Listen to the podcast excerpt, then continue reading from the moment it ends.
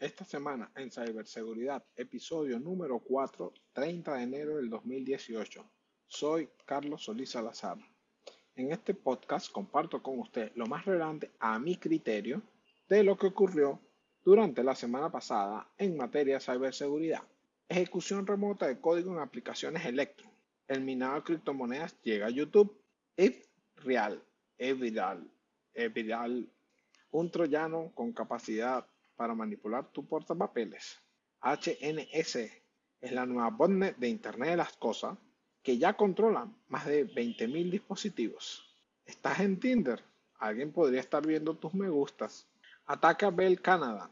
Dejó expuesto a casi 100.000 clientes. Cloudflare, pasando por alto Cloudflare, utilizando datos de escaneos de Internet. PSI DSS 3.2 revela la cultura de cumplimiento de normas. Adolescente británico hackeó a funcionarios de Estados Unidos. Todo esto y más en este episodio de esta semana en ciberseguridad. Ejecución remota de código en aplicaciones Electron. Electron es conocido como el framework de aplicaciones escritorio en el que se basa Slack, Atom, Skype, Signal, Visual Studio, entre muchas tantas. Ha corregido un grave fallo de seguridad que presentaban que permitía ejecución remota de código. ¿Qué significa esto? Que permitía a un atacante ejecutar ciertos comandos desde sistemas remotos o sistemas web. O, o sea, la persona, estos ataques esta ejecución de código remoto es que uno está desde otro equipo, para los no están estudiados en materia de seguridad, desde un equipo remoto, ejecuto código eh, de máquina normalmente a través de, explotar esta vulnerabilidad. Ya sacaron la actualización del framework, pero igual todas las aplicaciones que estén hechas bajo el framework tienen que actualizarse a la nueva versión del mismo.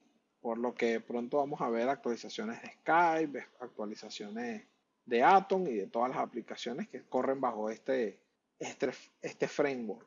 Bueno, ha estado muy de moda malware que hace minado de equipos, eh, minado desde computadoras, desde navegadores. Esta vez le tocó a YouTube. Y es que a medida que estás viendo tu video en YouTube, eh, los atacantes utilizan las publicidades de, YouTube para insertar el malware conocido como JS Coin Hive, que ha tenido un aumento ya de 285% desde el 24 de enero, que usualmente es una función de un código en JavaScript que es utilizado para minar eh, criptomonedas. Pero como sabemos, eh, ya ahora ni YouTube está a salvo. ¿Cuál es la mejor eh, manera para protegerse? Utilizar los bloqueadores de código JavaScript. En Firefox tenemos NoScript y Brave ya lo bloquea por defecto. Chrome no estoy seguro, no soy usuario de Chrome, pero debe tener algún bloqueador de, código JavaScript y que uno, bueno, vaya permitiendo de acuerdo a, su, a los niveles de confianza de ese sitio web. Evrial, Evrial, eh, no sé cómo pronunciarla, un troyano con capacidad de manipular tu portapapeles. Este troyano está diseñado para robar información de sistema, del sistema operativo Windows. Y bueno, como muchos otros tantos, tiene capacidad de robar cookies, credenciales, pero lo interesante es que además puede acceder y manipular a tu portapapeles, pudiendo secuestrar, adivinen, criptomonedas, que es lo que todos queremos ahorita, y redirigirla a las carteras del atacante. Además, eh, también Evrial tiene la capacidad para robar contraseñas almacenadas en el navegador, robar ficheros wallet.dat, robar credenciales de Pichi y FileZilla, robar cookies y otros documentos de escritorio, hacer capturas de pantalla. Entonces, tengamos cuidado de que estamos descargando y no llenar nuestra computadora de basura. HNS, la nueva bond de Internet de las Cosas, ya controla más de 20.000 dispositivos. HNS es de High and Seek. Eh, el juego del escondite conocido en muchos países ya se está extendiendo desde Asia hasta Estados Unidos. La Bonne utiliza el mismo exploit CB 2016-10401 que utilizó la Bonne Reaper. Y a diferencia del resto de las Bonne Internet de las cosas, esta no es una modificación de Mirai. Y hago énfasis en decir el mismo exploit de un CB del año 2016, estamos en 2018, y no han solucionado esta vulnerabilidad, que es el problema actual, que es el boom de que queremos conectar todo a Internet, el Internet de las cosas, pero la gente que trabaja en las empresas de refrigeradores no tienen especialistas en seguridad o que evalúan el código para evitar las vulnerabilidades.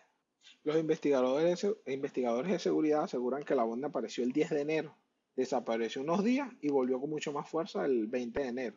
De acuerdo con los análisis que han realizado, cada bot contiene una lista de las IP de los, de los otros bots que están infectados y esta lista, esta lista se actualiza en tiempo real a medida que si se agregan o se quitan dispositivos, ellos pueden actualizar la lista. Además ha comprobado que los bots mandan instrucciones y comandos a los otros bots. Y es muy similar, están trabajando muy similar a lo que es el protocolo P2P, por lo que es más difícil saber dónde está su comando y control, ya que cualquier bot puede comunicarse con todos los demás bots. De manera, para los especialistas de seguridad de las organizaciones o los que tenemos laboratorios frikis en nuestras casas, bueno, el bot se comporta como un gusano, el cual genera listas IP aleatorias para conseguir víctimas potenciales. Entonces inicia una conexión SYN de, eh, con, cada host, con cada host de la lista a la espera de recibir respuesta por parte de estos desde uno de los puertos específicos, 23, 23, 23, 80, 80, 80. Y una vez establecida esta conexión, el bot busca el banner específico, que es Will Root Login, el cual intenta conectar con las credenciales por defecto. En caso de fallar, hace un ataque por diccionario, utilizando una lista que ya tiene. Y lo interesante de esto es que el bot no es persistente, por lo que se reiniciando nuestro dispositivo es suficiente para limpiarlo. Tinder, una de las aplicaciones más famosas eh, para citas, eh, se reportó que puede ser vulnerada, o no es vulnerada ni siquiera, es que en pleno siglo XXI Tinder no usa su protocolo, el protocolo HTTPS para todas sus comunicaciones. Entonces, si yo estoy en la misma Wi-Fi de una persona que está usando Tinder y sé quién es la persona y conozco el IP de su máquina, aunque no puedo tener toda la información en texto descifrado porque de repente eh, los chats privados no, no están descifrados, pero si tú le das eh, me gusta a alguien, él genera eh, una cadena de una, de una cantidad de bits fijas. Si le, no le, das, si le das no me gusta, da otra cadena de, de bits fijas. Conociendo cuál es este número de la cadena de bits fija, usando un programa como Wireshark dentro de la red Wi-Fi, yo puedo saber a qué ID de usuario le está dando me gusta y a cuál no. No parece gran cosa, pero si tenemos una esposa o los hombres, los hombres tienen una esposa hacker o las mujeres un esposo hacker, este, puede determinar si está, está con quién está filtrando y quién no. Eh, Oracle libera un parche para 10 vulnerabilidades o una actualización para 10 vulnerabilidades de de VirtualBox. VirtualBox es una de las máquinas, una de, la, de los hosts de máquinas virtuales más utilizados. Y bueno, ese tiene una gran cantidad de, de vulnerabilidades que ya eh, han liberado el, el, parche. Las vulnerabilidades conocidas como CB 2018-2676, 2685, 86, 87, 88, 89, 90, 93, 94 y CB 2018 2698, eh, que estas vulnerabilidades que permiten que yo desde la máquina virtual pueda escalar privilegios y llegar al host, al sistema operativo host. Este método es conocido como escape de máquina virtual y se han intensificado, disculpen, desde que descubrieron la vulnerabilidad Venom en 2015. Algunas de estas vulnerabilidades son como compartir memoria eh, de la interfaz, entre otras tantas. Ya ellos liberaron el parche, lo que debemos es actualizar nuestro VirtualBox y nuestro Guest Addition, es importante actualizarlo. Ya se puede bypassear el Cloudflare utilizando internet, los escáneres de, internet como Sensor o, o Shodan. Bueno, es un servicio que él actúa como un hombre en el medio entre los sitios web y el usuario final de la página web, protegiendo a esta página eh, de diferentes ataques. Entonces, ya se desarrolló una herramienta. eh, en las notas del episodio está el enlace donde está el documento bien explicado de cómo explotar esta vulnerabilidad, pero en resumen, hay una herramienta que nos permite bypassear el, el uso del shutdown, por lo que podemos obtener más información de nuestro objetivo. Eh, medidas de, de remediación, bueno, Cloudflare eh, tiene ahorita en, beta eh, algo llamado Cloudflare eh, Wrap, que aunque aún está en beta, parece la opción más viable para protegernos de esta vulnerabilidad. Be- ataque a Bell Canada deja expuesto más de 100 a, datos de más de 100.000 clientes. Esta compañía, la compañía nacional de telecomunicaciones Bell Media anunció que piratas informáticos han accedido a información privada de casi 100.000 clientes. Y es que no ha sido una buena semana para esta empresa, ya que hace unos días antes eh, un empleado publicó en internet las técnicas o tácticas casi sin ética de, de esta empresa para el tema de las ventas y ya liberaron durante la semana que eh, se habían comprometido información de casi 100.000 clientes. Y ellos confirmaron que tuvieron un, hackeo eh, donde hay eh, información de número de cuenta, número de teléfono, correo electrónico, usuario, que fue obtenida. Lo interesante es que esto sucedió en mayo del 2017 y ahorita es que ellos están diciéndolo. Ah, miren, por cierto, tenemos eh, esta, esta novedad. Entonces, bueno, si los canadienses que me escuchen eh, adquirieron su, su línea telefónica después de esta fecha, pueden estar tranquilos. Los que no, tienen que tener en cuenta. Esto ya lo están equiparando al caso del año pasado de Equifax, de datos personales que, que se liberaron. Equifax fue en, Estados Unidos. PCI DSS 3.2 revelará la cultura de cumplimiento. Primero de febrero de 2018 marca la fecha límite para que las empresas adopten el nuevo estándar industrial dirigido a reducir y responder mejor a los ataques cibernéticos hacia las plataformas de pago. PCI es un estándar que es utilizado por las marcas como Visa y Mastercard, que este estándar está orientado a proteger los medios de pago.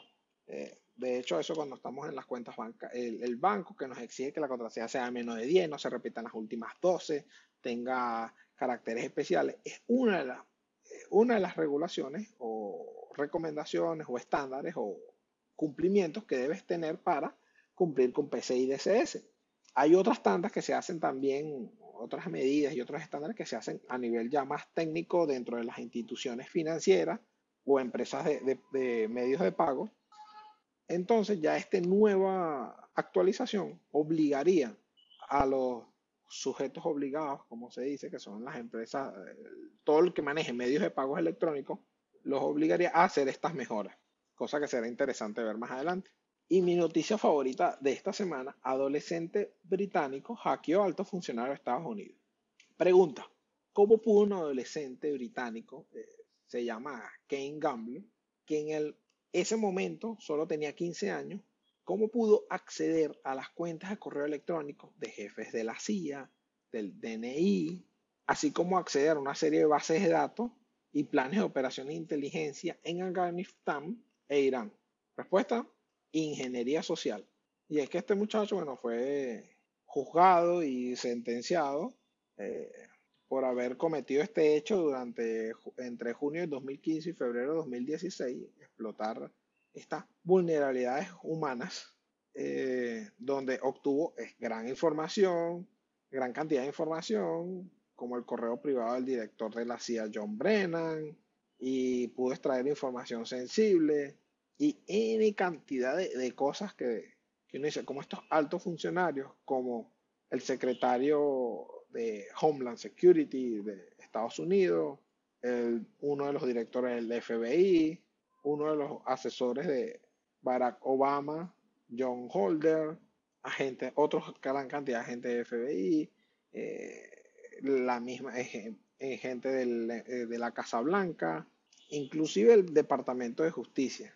Entonces, es la preparación de, de, los usuarios, ¿no? Que es lo que siempre hemos estado hablando, la preparación y la formación del usuario en materia de seguridad, que hace que inclusive un muchacho, que claro, estaba alineado con un grupo de hackers, eh, crackers, recuerden lo que hemos hablado en pocas anteriores, grupo de crackers eh, denominado Crackers with Attitudes CWA, que es un grupo pro-palestino, que su intención era dejar al descubierto a esta organización, a, esta, a estas organizaciones de Estados Unidos y quería dejarlos al descubierto también lo sucio que es la, la política estadounidense, ¿no?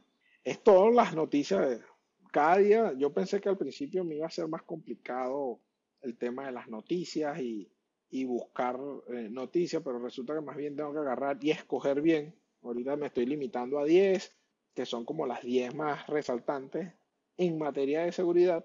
Y es que, o sea, la, las novedades no descansan, siempre sale algo nuevo, alguien hackearon, a alguien destruyeron, salió una vulnerabilidad nueva, salió una, una nueva forma de ataque. O sea, el, mundo de la ciberseguridad no descansa.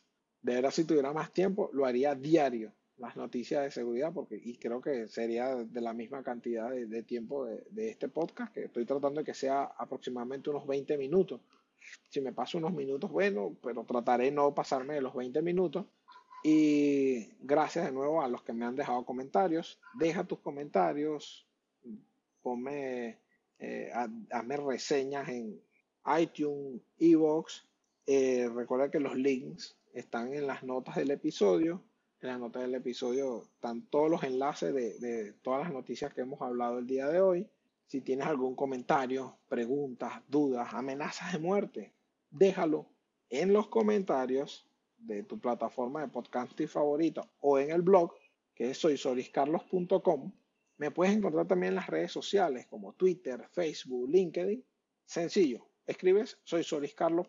Soy soliscarlos, sin el punto com, esa es la página, y ahí me puedes encontrar. Mantente seguro, mi amigo. Chao.